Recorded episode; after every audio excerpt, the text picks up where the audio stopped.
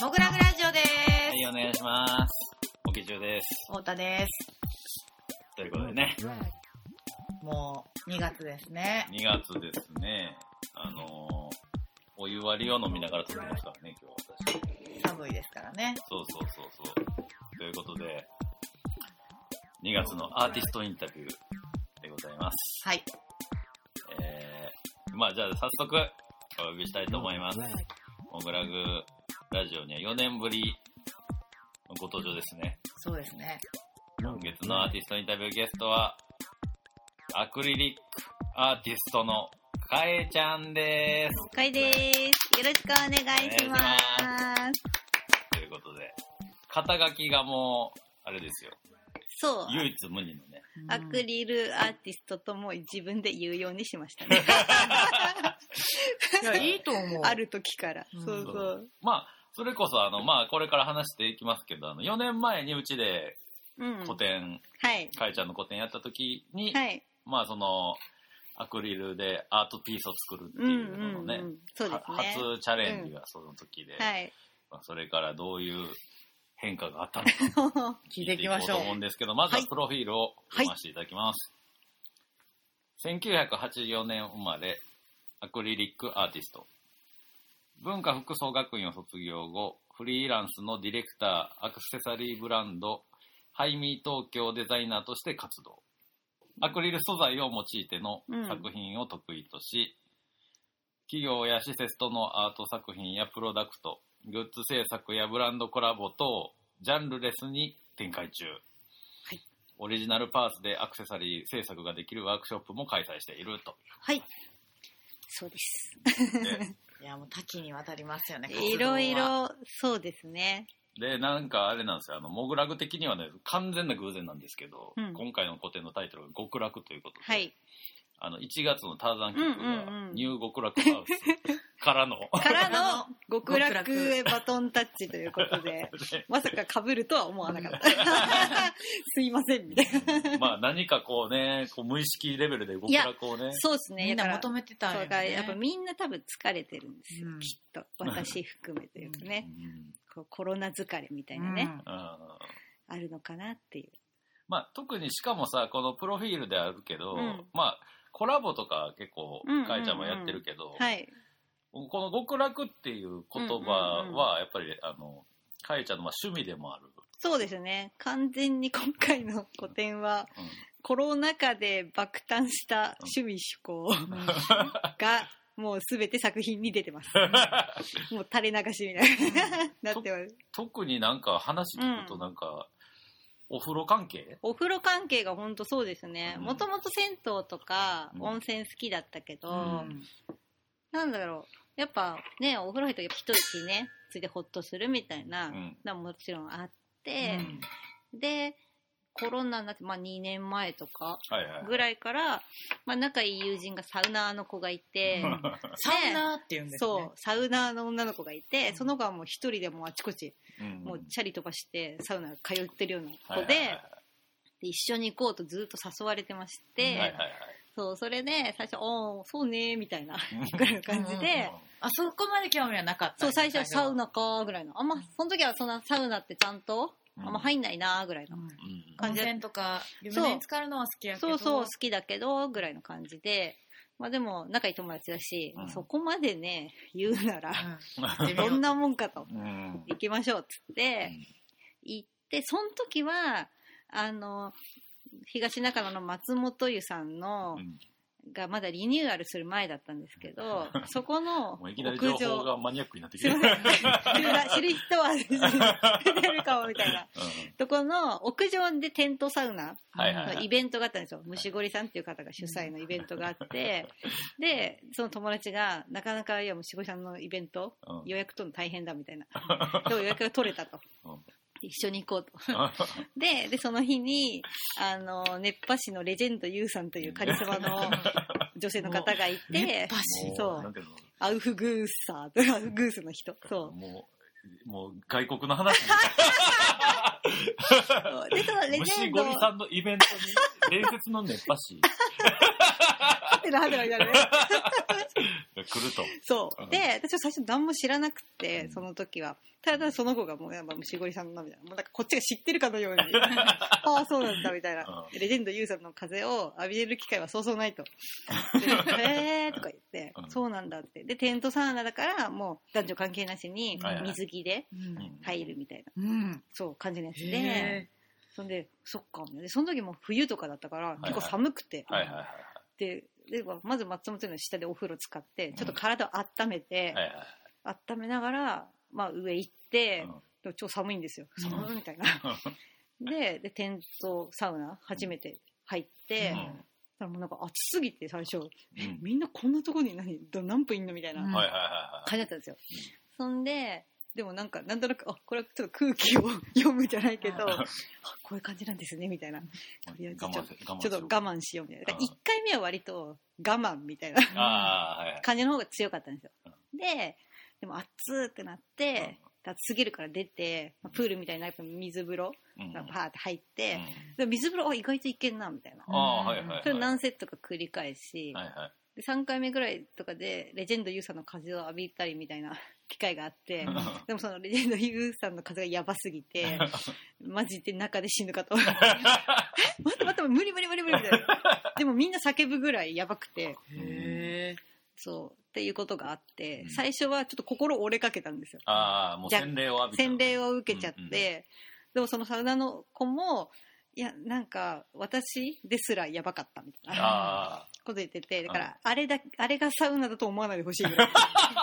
このあそう言われて、いきなりも結構いきなり結構やばい、そう、あ風をてっぺんをか、そう、てっぺんを感じてしまったと。あ、うん。ことがあって、あ、そうなのってなって、でう、ん。その後は、草加健康センターに行ったのかな。一緒にその子と、はいはいお昼ぐらいから行って、はいはいはいしたらもうそこが天国すぎて、あで草加健康センターあは、薬湯が有名なんですけど、はいはいはい。もうすごい漢方の匂いみたいな、漢方がどんだけ入ってんだみたいな袋、はいはいはいはい。3袋ぐらいお湯に使ってて、うんでお湯もちょっと茶色っぽくなってるんですよ。はいはいはいでもすごい薬湯だから薬味っていうか、いい感じの匂いもして、多分常連のおばあちゃんとかは、もうその薬湯そのなんだろう、袋、うん。肩に置いてるんですよ。強っみたいな、おおみたいな、ここで、はぁみたいな。もう食で来いと。そう。成分成分成分を食で来い直で感じるみたいな。でも、もう、なんだろう、濃度が強す、高いというか、すごすぎてうん、そんな置かなくても、もうなんか体がビリビリするみたいな感覚あるぐらいすごい薬湯で、うん。他にもいろんなお風呂あって、で、そこの、まあ、外気浴スペースも結構広いうんし、うん。で、サウナも外にあって、みたいな、うん。その水風呂みたいな。う、ん。絶妙なその交代浴じゃないけど、うん。やれる感じとかを知って、あ、こういうこと？みたいな。途中で。うん。あ、これがみんなが？みたいな。はいはいはい。いう整うなのか？みたいな。ああまだそこはそあちなみにこれモグラグラジオなんですけど。う。すいません。あの、なんか、風呂のまあ話ばっかり、あの、作品の話をまだ一度もしていない。あまあだけどちょっと興味深いんで、ん。まあね あの熱いお風呂とか苦手なタイプだから、うんうんうんその整うってよく言われてるはい。感覚が全く僕には分かんないんで、うんうんうん。ちょっとどういう、多分こればかりなんかわ人によるのかうん。ちょっとわかんないんですけど、うん。私個人的な感覚としては、うん。まずだんだん水風呂に入りたいためのサウナみたいな感じに変わってくるんですよね。ああなるほどなるほど。なってきて、うんうん。サウナに最初6個6分とかかな、うん。入って水風呂バーって入って、た時に、まあ、一気にクールダウンするじゃないですか。うんうんうん。でおーってなってで地蔵みたいにこう、肩まで浸かるんですけど、うんはいはいはい。だからだんだん後半みたいな膜みたいな体に 張ってくるんですよ。うん。でその後スーって呼吸した時にいや冷たい空気が肺の方まではいはいはい。スーって通る感覚があって、うん。これかみたいな。まずそこでこれかみたいな感じなんああはいはい。ですよ。で、まあ、水風呂出て、うん。外気浴。うん。でボケーっとしてる時に、うんまあ、だんだん、まあ、目の前の世界が やっぱちょっとポワーンみたいな。なんかあんなの飛んでたかなみたいな。なんかよく幻覚みたいな感じがあれみたいなあ感じの感覚になって。でもそれが気持ち悪いとかじゃないんですよ、うん。いい感じもう何も考えたくないなーみたいな。あー、なるほど、なるほど。な無になれるそいうなちょっと無になれるとはいはいはい。感じの感覚があってこういうことみたいな。うんそれがそう私なりの整うなのかなみたいな。それを知ってから結構ハマっちゃって、うん。あと何よりサウナ後の酒のうまさ。あがやばくて。整った体に染み込む染み込むレモンサワー。いやもうその草加健康センターも超グッドバイブスな食堂みたいなのがはいはいはい。あってだからもう終わったらそこ行ってうん、うんうん。もう友達と「ああレモンサワーレモンサワー」とか言いながら 行って、もう飲んでみたいな。はいはい。でダラダラ飲み食いして、うんちょっと何回も夕方ぐらいになるんですよ。うんうんそしたらもうもう一回行こうっつって。もう一回サウナそっからもう一また行くの、回サウナはいはいはい。そう。まあ、ちょっとこうお酒も軽く飲んでちょっとクールダウンじゃないけど、うんうん。まあこうベロベロにはならない程度にはいはいはなったところでもう一回行こうって言ってもう一回行ってとかしてたらもう半日いますね。健康センターに。へーそうそうそう。それが楽しくて。もうそれは極楽だと。まさに。そうですね。い。なるほどね。そう。いや、だから本当に、今回のこの極楽って言葉は、そうん。実感を感じるよね、なんか。いや書てあ。るそうしみじみとうん。やばいっていう。これかみたいな。でなんかこうやっぱいろいろ仕事とかして疲れたなみたいなことがやっぱあるけどやっぱサウナお風呂行ってサウナ行ってとかとなんかねちょっとメンタル的にもうんちょっとこう落ち着くじゃないけど、うんうんなんか疲れ吹っ飛ぶみたいな感じもあるから、うんうんで健康的というか、うん。いいなと思って。それもあれなんかもね、だからその、うんうん。その、水風呂に入るためのサウナみたいなそう感覚に、うんだからその、要は疲れた体を癒しにサウナ行くっつより、うんうん、サウナ行くために疲れるみたいな だんだんとねことになっていくんかもしれない。かもしれないですね。あーそれは結構、なんうんうんうんか、仕事にも張りが出るっていうかね。あそうですね。だからそれで疲れてなかったら味わえへんもんなそうかもうん。で、はーってなって、これなんかまあ明日への活力みたいな、なんか頑張ろうみたいな感じにまあなるし、うんそうそうそう。うんちなみに今はさ、うんどんぐらいのペースで行ってんの、今は、その時にもよるのかな。でも前、いもう週2では行きたいんですよ。理あー想としては。はいはいはいだけど、先月は古典のね、うん準備とかで結構引きこもってたんで、うん年始ぐらいに2回、あの、美しの湯っていう高井戸のとこと、あと、池尻の文化浴船に行きました。結構あれやね、なんかエリアが結構バラバラなんバラバラ。ゆ有名な。割とそうですね。で、うん。でも私はあんまそんな混んでるところ好きじゃないから、はいはいはいなるべく人が少ないタイミングを伺ってはいて、うんうん。で、あと、あまりにも近所だとう、ん薄い知り合いに会った時気まずいなっていう。あ仲いい友達とかだったら、おーとかなるけど、ーうん。あの人はもしや、みたいな、あとかって、なんかちょっと話しづらいっていうか、あ、無防備な状態を、あんまそういうの見られたくないみたいなから、うん。あの、錦糸町の方まで行ったりしますね。そう。あ なんかなか遠出しますね。そう。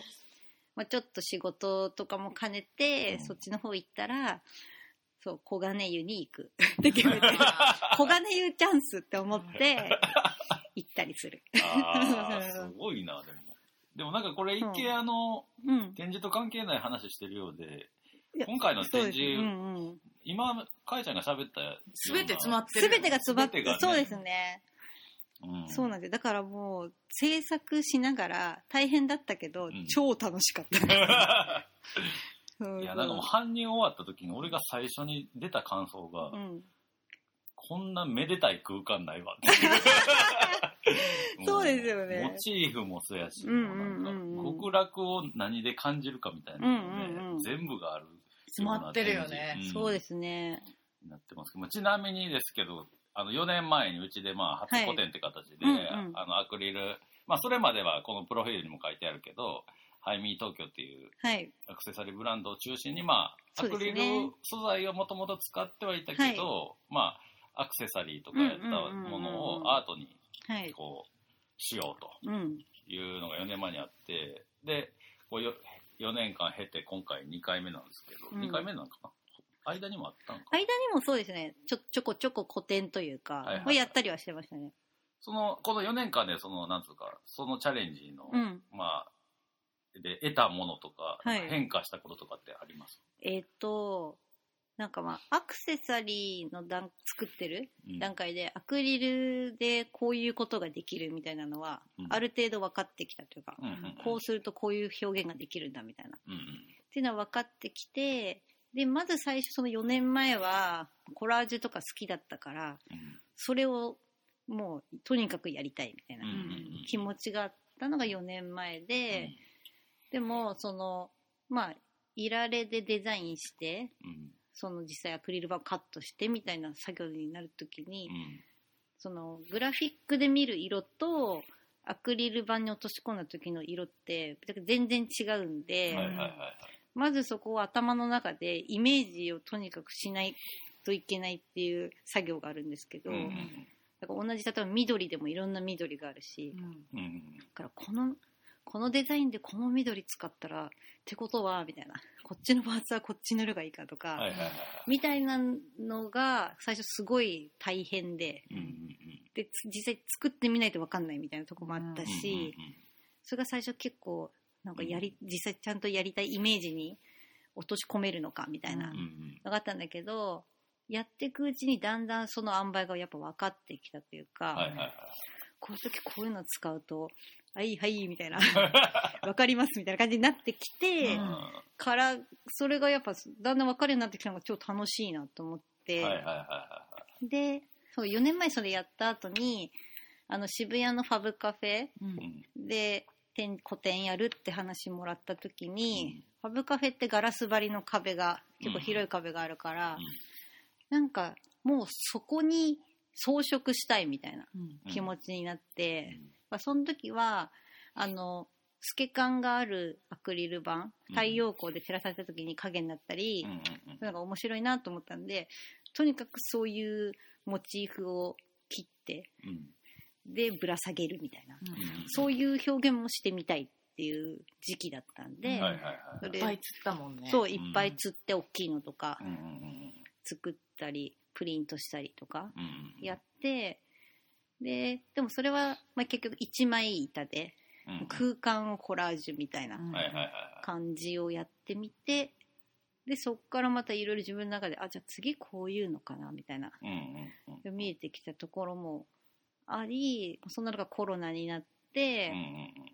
まあ、ちょっとなるべくこうコロナ疲れみたいにならないように過ごそうみたいな。うんうん。思ってたけどそれでもやっぱニュース見てるだけでちょっとね、うん。しんどくなったねり、げんなりする時はあるそうこの先どうなるのかみたいなうん不安みたいなこととかもあってそうでそんな時にさっきの話じゃないけど 自分の機嫌も自分で取るじゃないけど結構一人でうろうろすることは多いけど、はいはいはい。飲みにも行けないみたいな、うんそこがねつらーってね我々としては辛いじゃない。ですか。そう。でその時に、まあ、まず焼き鳥を焼くという 行為に、そうですね。焼くどころかはい、ね焼くどころか串打ちも気づいたら得意になりまして、あの焼き鳥の串にはい。肉を刺すことを打つっていうのはもうプロのあプロのなんで。そう。は串打ちをし始めたらだんだんその多分これも性格なのか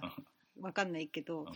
だんだん綺麗にしこう乱雑なんかランダムにじゃなくて、いはいはいはいはい。綺麗にやりたいみたいな 気持ちになってきてあで淡々と無言で一人でやってた。らこれセラピーではってなってきたんですよね。なってきてうん。楽しいみたいな。で黙々と串打ちしてでちっちゃいコンロで焼いてそんなのうまいじゃんみたいな。ってなってあじゃあ外で焼き鳥屋さん今行けないけどお家でこれ楽しめるみたいな。感じに気づいてしまい、いやてか串打ちがセラピーで、はい、サウナが悟りってもうなんかすごいもうもうほんまプロの趣味人の でうん。うん。だんだんもともとそう全然そういうのねやってなかったから、うん本当コロナ後きっかけにできた趣味。で今までってあんまり趣味なんですかとか聞かれても、即答できるものがあんまなかったっていうか。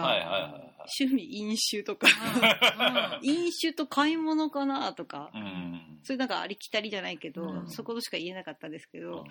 今は迷いなく、ん。サウナと焼き鳥とキャンキャンプっていう、キャンプもね。キャンプもあるんですよ。うもともとアウトドア全く興味ないっていうか、うんどっちかと苦手な感じだったけど、なんかやっぱ外の美味しい空気吸いたいみたいうんな、うん。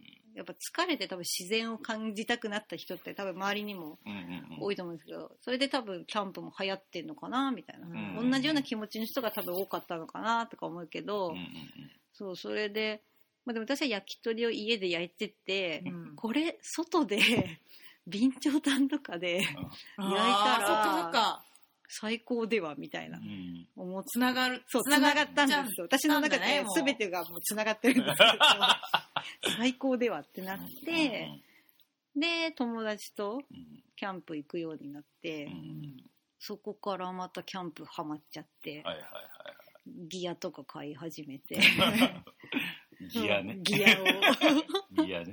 そう。いや、なんか、だから、そそう、ちょっと話戻るんですけど、うん。なんか4年前にうんう、ん。俺が初めてかえちゃんの作品を見たときう。うん。に、一番結構衝撃やったのが、うん。うん。アクリルの加工のはい。バリエーションってこんなんあんねやって、うんうん最初にうんうん。うんお知ったというか、はい。その話もしてたもんね。そう。そうですね。まずアクリル板っていうのの種類のバリエーションすごいし、うんうん。そこにこう筋彫りしてね、色入れたりとか、ね。色入れたりとか、うんプリントしたりとか、はいうんうんまあもちろんカットもそうなんやけど、なんかそれに最初驚いたんやけど、この、うんうん今回見たときに、うんそのもちろんそれってやっぱりこう技術的な部分もうん。とあと知識の部分っていうか、はい。その経験値がすげえ深まってるプラス、いやっぱりその例えばじゃあ技術が手元にありますってなった時に、うんうんうんじゃあそれで何表現するかみたいな。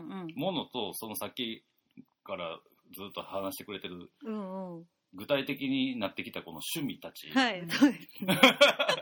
そのまあプリントするでもなんか文字を入れるとかでも、うん。モチーフ選びがもう完全にこう、なんていうの自分のうん。人生と一体化してるいやという、そうですね。うんだから前は、もうちょっと、ま、迷いというか、うんちょっとそういうのもあったと思うんですよね。うん。それでもいろんな好きな要素を組み合わせて作ったりはしてたんだけど、うん。今はなんかマジで迷いがない。自分で言うのも変だけ1ミリもど、感じないもんそう。で、本当に。なんかそれによって、たまになんか、え、こんな、逆になんか、え、こんな楽しいもの作っていいかですかじゃないけど、こんな好きにやっちゃっていいですか？そう好きにやっちゃっていいのかみたいなことを一生思ったりしたけどえ別にいいかみたいな。うん。自分の作品だしというか、うん。これでまあねまあ見る人がうん。いる、い向ける印象は様々だけうんど、もういいよ好きに受け取ってくれじゃないけど、うんうんうんうん。でもでもなぜもう私はこれが好きすぎるんで みたいな感じのうん。気持ちに結構強くなったというか、うん。やっぱり作品を通じてさ、うん。その見に来たりとか、うん買ったりする人が今回は特に極楽がテーマだからさ、はい。うん。もう結構プラスの、そうですよ気持ちにねなる。ポジティブ要素といううか、ん、それはなんかもう、うん。その自分のやりたいことともすげえ直結してるからそうですね。伝わりやすいんやろなうそれはあるかも。うん。いやもちろんな要素の一つ一つをピックアップしたら、それでは極楽を感じないっていう人もいるかもしれへんけうんうんうんそうそう。どでもまあこれはかえちゃんがうん、感じる極楽であってそうですね。でそれがこう全ての空間がこう、うんうんまあ、埋め尽くされてるから見に来た人たちも、うん。まあ、一個の要素では感じひんかったとしても、うんうんうん全体としては超極楽を感じられるそう空結構ハ間になってるッピーな空間ではあるかなっうん。て。しかもさうん制作に行き詰まったら串打ちをしたり。いやもうだからセラピーなんでこれは。うん。だからなんかこう友人を家に招き、うんうんうん。なんかまあちょっと何人かだけ、うんでこう3人とかうんぐらいで、でこう友達とかがう、んかいちゃん手伝うよみたいなうん言ってくれるんですよ。なんかやることあるみたいな あ、大丈夫って言って。これ、あのこれセラピーだから。って毎回言ううん。あ、大丈夫大丈夫セラピーだから、もう適当に飲んでていいからとか言って。しかも疲労つあの作業が根詰めて疲労が溜まったらサウナで抜くそう、サウナ行ってみたいな。最強じゃないですか、そう。自分そう自分の中でのうんいい息抜きの仕方をうん見つけたっていうか、うん。今までもねなかったわけじゃもちろんね、うんないはずやけどな。そう息抜きしてなかったわけでは全然ないんですけど、うんなんか健康的にというか、ね。健全なというか、こうメソッドっていうかね、方法論が自分の中で明確にある。そうですね。で、しかもですよ、うん今回新たなこうチャレンジとして、この DM の裏にいるけど、はいこの立体作品。うんうんう。うんうんんだからこれまでもその、まあ、アクリル板を使ったのは、うんうんまあ、レイヤーが結構重なってるから、立体的ではあるけど、まあ、うん一応平面表現的そう、そうなんですよね。やったし、そのうんうんパブカフェでやったのは、まあ、ちょっとしたインスタレーション、はい。空間あ、そうそうそう。っていうのがあったんやけど、そうですね。今回この両手実際に上げね。招き猫そう。もうそれも、まあ、招き猫ってモチーフも昔からなんかまあ好きで、アクセサリーで作ったこともあったし、うん。あったんですけど、その両手招き猫って、まあ、要は、ね、普通招き猫って片方だけ、でこっち上げるとこっちの運気がいいみたいな、あるけどもう両手だからどっちもみたいな。どっちもいいこと舞い込めますみたいなあ感じのやりたくって。ー でさらに黒い招き猫も超縁起がいいとされている。ああそうなんですよ。そうあ確かに黒と白があるね。普通ね結構白いのとかが多いですけど、うん黒って結構いいんですよね、うーん。そう。で立体そう平面で今回作った作品の立体招き猫もあるんですけど、うんうんうん。立体の作りたいって思っちゃって、どうしようって思って、うんでまあいろいろ相談いろんなところの人の協協力も経て、うんうんうん。ガラスではなくもうアクリルでうん。作るっていう。これがだから、あのそれこそ去年うちソフビとかも出したんやけど、はい。それと全く違うのは、うん。ぎゅうぎゅうに中身が詰まってるあっていう。そうですね、うん。だから結構重い重厚感ありますね、うんうんうん。うんその存在感と物 感がね、そうですね、うん、今回展示会場のもう手前の部屋のもう右のセンターにも、あそこだけ神聖な場所うん。でそこの上に飾られてるものもそうやしそうですね。覆覆面そう富士山をね、うん。作品があったりとか。やっぱり結構今までの制作こ工程とは違うプロセスを経たりとかしたんですか、これは？そうですね。やっぱ全然違うので,、うん。で私もまだ知らない部分とかも、うん。だからいろいろ調べたりとか、まずどうやってやっぱ 3D のデータとかね、うん。そういうのもどうしようどうしようとかそうそう。でそういうのもちょっと相談してうん。やったりとうか、ん。でそうですね。で最初それ透明で作るんですけど透明の樹脂で作るんだけど、黒にしたい。なんかちょっとモノトーンっぽい感じ。でそうん。の黒で縁起がいいっていうのもあるし、それで作ったら結構かっこいいのができるんじゃないかなと思って、はいはいはいはい。で例えばお部屋とかがシンプルめなうんうん。人とかのお家でもしっくりくるんじゃないかなみたいな、とかもあっあって作った。ああ、うん。なんかあれなのよ。なんかその、俺が昨日誰かと喋ってて、うん。なんかかえちゃんの作品見てて不思議な気持ちになるのが、ほうほその、俺らが一般、まあ、ほとんどの絵描きが今、メジャーで使ってる絵の具っていうのがアクリル絵の具なんですうあそうですよね。ううんうんうんうん。でアクリル絵の具っていうのはアクリル樹脂と顔料を混ぜてほいほいほい。絵の具あの、まあ、水で溶ける状態にするけど固まったら、まあ、固着するってうんいううんうん。ものなんやけど、はい。要するにうん。かえちゃんの素材とはい。構成は一緒なんです確かに、そうですね。でまあ樹脂の方が圧倒的に多いけどね、うんかえちゃんの場合は、あそうですね。そうそう。だからこの招き猫なんかもさ、うん。まあ言ったら半透明の樹脂あ、そうそうそう。でこの黒の部分っていうのはまあ顔顔料とかまあそういうまあ色素のある素材をそうです。練り込んであるっていう。そうですね。うんうんうん。だからなんかめちゃくちゃなんつうのめちゃくちゃ厚塗りのアクリル絵画みたいな、ふうに言えなくもないというか確かにそうですね。うん素材としてはね。うんそうそうそうう、んうんうん。で俺らはそれをキャンバスとか紙とかに、はいまあ言ったら撫でつけるっていうかくっつけていくうんわわけそうないいう作業ですもんね。ううんんうんうん。かえちゃんのはもうキャンバスがなくてもうはいそれだけで完全に形がカチッてうんうんうん。できちゃってるっていううか、んうん。でめちゃくちゃ厚塗りしたやつをベリって剥がした状態とも言えるわけあー確かにねそうですね。そうでも支持体が必要とされへんから、うんうんうんよりなんかこう純粋な形というかああ。なんかそういう風にも見えそうるなってそうですね。面白い。うんうんうんなんか昨日なんかだ絵描きの人と喋っててなんかそういう話をしてたんですけど、おお。まさにこうだから立体とかなってくると、うんうん。なんかすげえなんかより変な気分になる だからその、そのものみたいな。ものが。そう今までこう平面のレイヤーの構成で、うん。こう、なんつうの、ちょっと奥行き厚みが出て、出るっていう感じやってんけど、うん。それはなんかアクリル板を使ってるからそうですなんやねけど、うんうん。これに関してはもう、もうそれやんか。そういやもうそうですね。もうぶ物質というかうん。んてう板じゃないからね。そうですね。なんかその辺がね、なんかすげえ、うんうなんつったらいいんかな、こう、まあ、プロダクトでもあるんやけど、でもアートとして見たば場合、なんかそういう感じで見るとなんかすげえ変な気分になるなというふうに。なるほど思って見てました。ああ面白いですねうん。うんうんうん。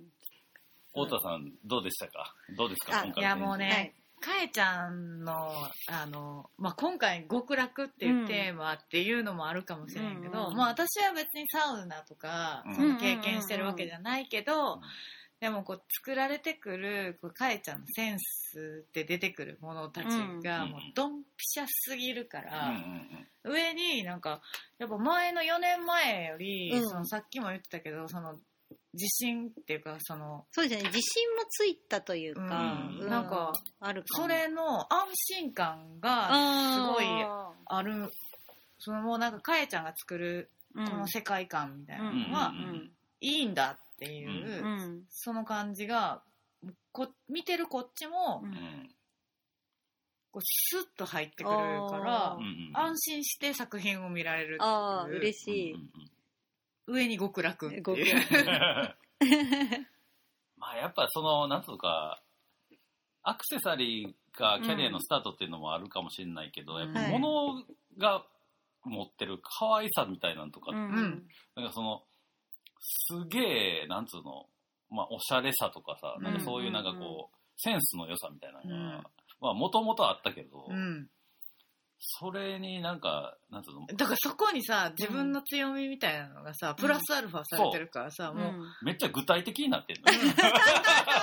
そう、可愛さの武器をうん。向ける方向性が定まったうか。ああでも そうかもしれないですよね、うん。なんか昔はもっと好きなものとかが割と散らかってたというか、はいろんなことが興味がありありすぎてというか、みたいなことが多かったんですけど、うん。だんだんあ自分ってこういうのがやっぱ好きなんだっていうんのを再認識したというか、うこういう縁起物とかそういうのも昔からもちろん好きで、鳥の市毎年行くとだかしてたけどね、なんか今回出てる素材が、うん素材っていうかそのテーマにしてるものたちが、うん。新しいかって言ったら、うん。なんかえかえちゃん前からこんなそうそうそう。感じやったやんなってう。ん。いう、まあでもそうですよね。うん。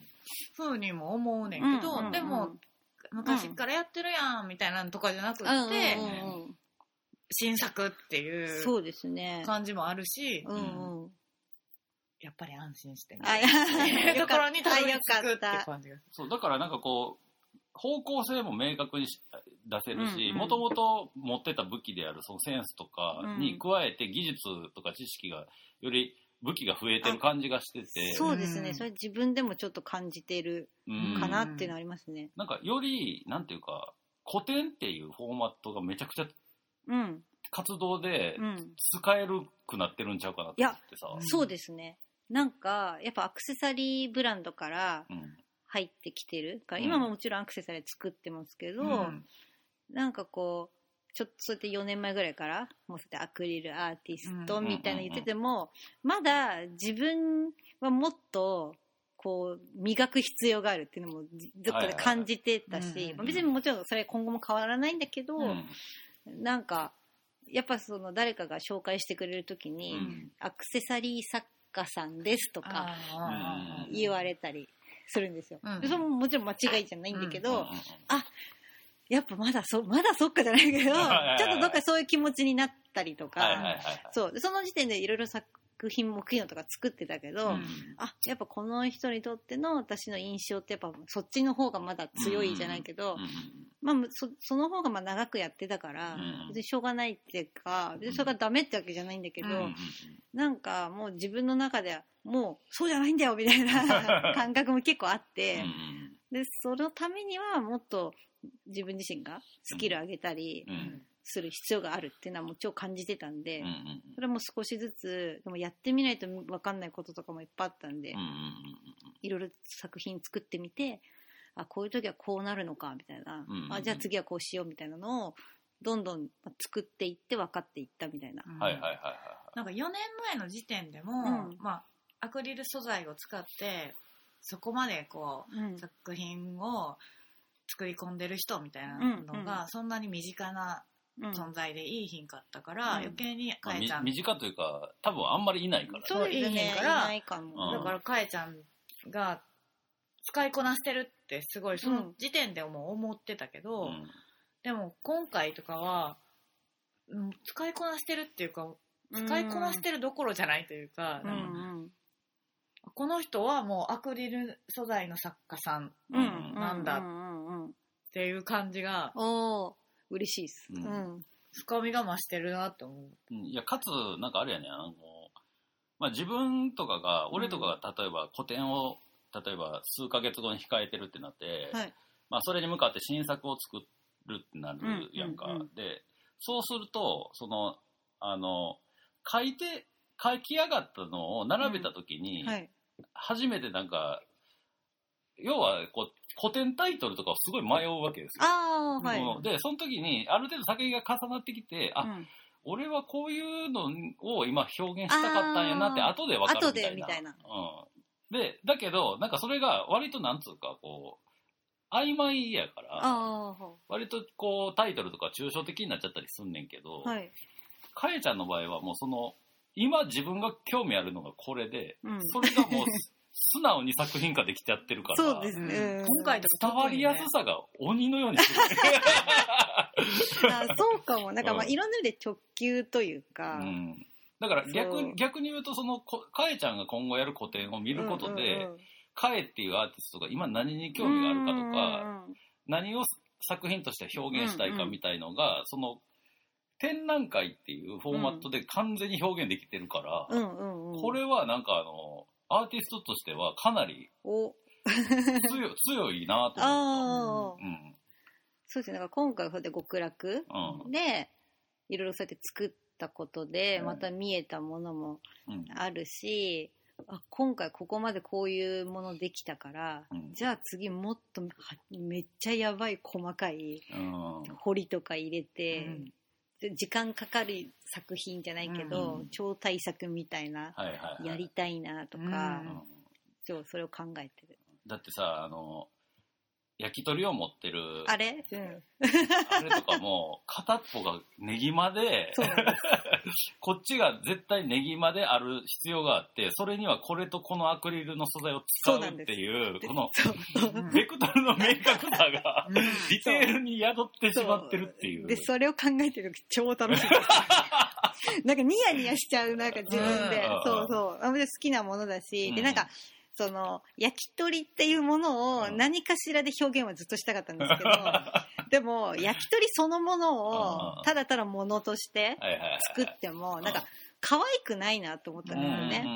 可愛くないと思って、やっぱ可愛さとかう、ん。そういうのは大事だっていうか、うん。自分的にも、ただ作ればいいってもんじゃないからそうって思った時にそうなんかう浮世絵の感じの、まあ、ちょっとオマージュじゃないけど、ん。そこからなんか「えこれが焼き鳥持ってたら」みたいな「やばくない?」みたいな、はいはいはいなってわーいってなって、こうタイトルも書いて。焼き鳥大好きやから。そうそうそう。なんかもう真面目なタイトルじゃないみたいなのも、つけんのも、まあ、やめようじゃないけど、うん。あくまでこう息抜きっぽいテンションというか、はいはいはいはいでやったらもうすごいタイトルスラッと作れたうん。全部がうん。焼き鳥大好き。高級なお寿司。うん。そう。とか。でそれも楽しかった。自分で作って。そいや、本う当に私、今回の展示めちゃくちゃいいと思う。うんあー嬉しい。だからなんかをこう表現するときに、うん。そっちの方がおもろくないというひらめきにうん技術が乗っかってて、うん。しかもそこにもう自分の好きなもんもめちゃくちゃ入れてるからディテールもうん。マニアックに細かいという、そうですね。なんかうん。あのねぎまを表現するにはちょっと透け感がある。でちょっと抹茶っぽい雰囲気の緑のうん。マーブル材一択みたいな。で板自体すごい大きいんだけどそれカットしに行く時にこれを隅っこにここだけ切り取るみたいな みたいなのとかもなんかおもろとか。思いながら焼いた時のネギってちょっと透け感出るよね。出るよねみたいな。それをうまく表現したくて 出た出たみたいになって、そう。で他の焼き鳥のはべっこうっぽいうん。まあ油板使ってうん。タレ。焼き鳥のタレみたいな。のを表現するみたいな。これはもうね楽しいが詰まってるよ楽そそうですね。楽しかったですね、うん。やっぱ作っててこれはもう完全にもうね、アートですからね。ああ嬉しい。ここまで来たら。ここまで来たらああもうこれアクリルアーティストと以外の何もでもない。はい。もう本当にね。なんかでもコラージュ力とかもうん。高まってんななんか前よりそうですね。素直に表現してるからなんやろうか前は前まで全然そういうのも楽しくてやってたけど、うん結構どっちかというとえこれにこれうんみたいな、うんうん悩むみたいなうんうんことも結構多かったんですよ。うん。でも今回はそんなに悩みがなくて正直。なんかこうもう決まってこれだみたいな。そう。うがんなんかあの日本酒のラベルみたいなうん。やつとかうもん。割とすんなり決めれてうん。そう。でこの色でみたいな。ここは彫りにしてみたいな。はいはいはい。でそのなんですかねあえて段差をつける部分と段差をつけないで平らにしないと後ろが貼り合わせれないなみたいな。例えば熊手の作品だったりとか、うん富士山の白い部分とかそういうのとかも、もうシンプルにねベースで青い糸パーって切って、うん。白いパートパーって貼り合わせてもいいんだけど、うん。いやここはなんかスッとしたいみたいな、そうがそれでギザギザがぴったりいはまった時の高揚感みたいな。そう、しかもこれ絶対言っとかないといけないのは、こう肯定的にはだから、自分でカットしてる。あそうですね、そうレーザーマシーンでカッ自トがあって分でカットし自分で貼り合わせカットがあってカットし終わったパーツをうん。くり抜いてうんうん彫ってあるところには色を入れてうんうんうんみたいな作業ですね。うんうん。あとひたすら貼り合わせてみたいな。これはだからその、なんていうかやっぱり表現したいものに向かって、まあ、はい。もちろんその、なんていうかその技術者の人にそう。こう相談をしたりとかさとか。そういう工程はあるんやと思うんやけど、まあ、むしろ逆に言うと向こうのうん。職人みたいな人はこんなんやったことないみたいなさ、うん。提案とかをかえちゃんから受けて、そうですね。だからこれがどうなるんですかみたいなうんうん感じもあるっぽいんですようんうね。んえこあこうなんですねみたいな。そう実際出来上がったものとかをうん。見せるのとかもありますね。うん。だそういうなんか新しいこう技術のい可能性を追求とかもしてるけど、ほとんどは自分でカットしてるという。そう自分でやってみたいな感じですかね。う。うんんいや、これはだからほんまに、今後もやっぱりかえちゃんの展示はやっぱ古典っていう単位でね、うん。うん追いそうですねかけ続けたいなと思思いはいますあね、本当に。ぜひぜひ、うん。というわけで、そろそろお時間でございましてですね。おあっという間な。あっという間で。まあ、あの、ちょっと今回もちょっと会期が短めなんでね、はい。ちょっとあの、まあ、しかもこんなご時世やから、うんうんうん。そうでまあちょっすね。とね、あの、来にくい感じられる人もいるかもわかんないですけど、うんちょっとこうんの、今回の展示に向けた、なんか見に来る人にメはい。ッセージみたいなのを最後にいただいて、ああ、そうですね。なんか、まあ、DM にも書いてあるんですけど、まあもう、とにかく、そういうみんな世の中的にもうん。ちょっと疲れちゃって、うん。はあみたいなのをちょっとでも元気になってもらえたら嬉しいみたいなうんうんうん。思いもあるので、まあね、ちょっと無理ない感じでうん、ちょっと足運んでいただけると、うん。写真だけでは伝わらないものが見れるかなってうん思うんで、それでちょっと見て、あの、もう小難しいことは考えず、うん。あの、ちょっと、はぁ、みたいな、ニヤニヤしてもらって、うん。帰ってもらえれば最高って感じですかそうね。ね。はい。この展示をね、眉間にしわ寄せてね、そうアートそんなねがどうとこうとか言そうってる人はい、なあいんですよ。の、そうなんですよ。もうそんなのいらないんで。マジで全然どうでも、どうでもいいっていうか、別にそこでね、難しいことは抜きで、とにかく、ちょっと、それでちょっと癒されるみたいなね。感じになったら、いいな、みたいな気持ちですかね。もう。ニヤニヤしちゃうからね。そう顔がほころぶ そう。でまあかえちゃんがうん在廊している時はワークショップそうですね。オリジナルのアクリルパーツをいっぱい用意してあるので、うん。それでこう選んでもらって、うん。あのその場で私がパッと組み立てて、うん。あの一点物みたいな感じでキーホルダーとかイヤリングとかピアスとか作ることができるので、うん。まあ、週末とか祝日とかはあの終日在廊はいはい。平日もちょっとタイミング見てちょこちょこ言おうと思うので、ぜひね作りに来てもらえたらね。あとはなんか、おすすめのサウナとかね、そうですね。知ってる人いたらね。いやマジで、うん。あの情報をいつ いつ何時もお待ちしてます。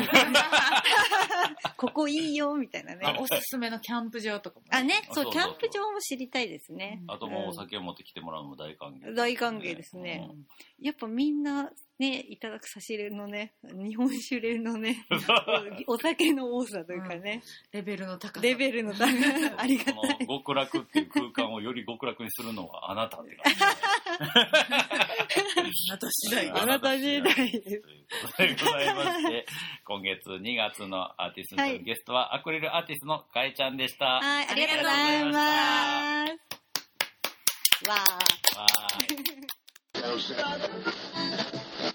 エンディングでーーい。というわけで、もう最強の、てかオリジナルもゆ世界で唯一一人のアクリルアーティストという肩書きを持つかえちゃんにしても、俺たちにとっても最強の酒飲み友達でもある、すそうですね。かえちゃんの個展のインフォメーションを太田さんの方からお願いします。幸せしかない展示を開催しております。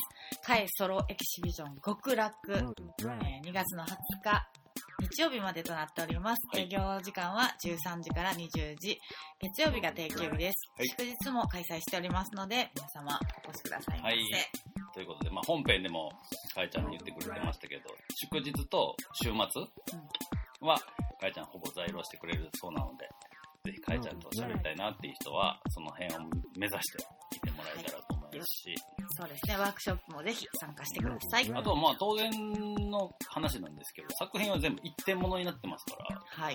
あの今回も売れてる作品も何点かあるんですけど、やっぱりもうその作品はもう買った人の手元に行くんで、この会期中にしか見れないものもありますから。で、もちろん買うこともできますから、はい。はい、ぜひ部屋に極楽のピおースを迎えね、してください。ちょっと一部を展示してみてはどうでしょうかっていう感じでございまして、モグラグラジオボリューム420でした。ありがとうございました